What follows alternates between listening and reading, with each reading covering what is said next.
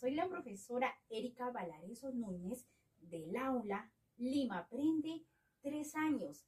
El día de hoy les voy a contar mi historia familiar de color verde utilizando el podcast.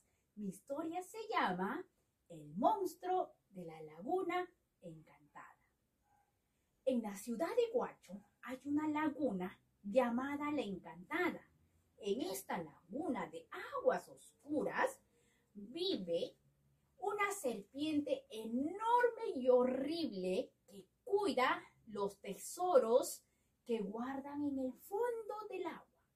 Muchas personas aseguran haberlo visto en las estaciones de invierno.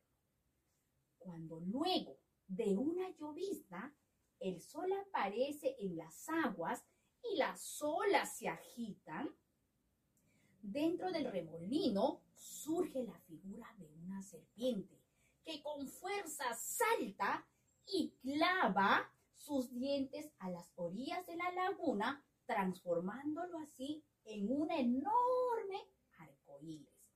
Dice la leyenda que habían dos hermanos que vivían en la zona que eran muy trabajadores.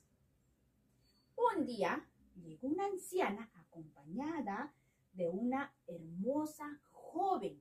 Los hermanos quedaron impactados con su belleza y empezaron a cortejarla. Pero ella no se decidía por ninguno de los dos, hasta que un día dijo que va a elegir al que trajera el tesoro más grande que hubiera.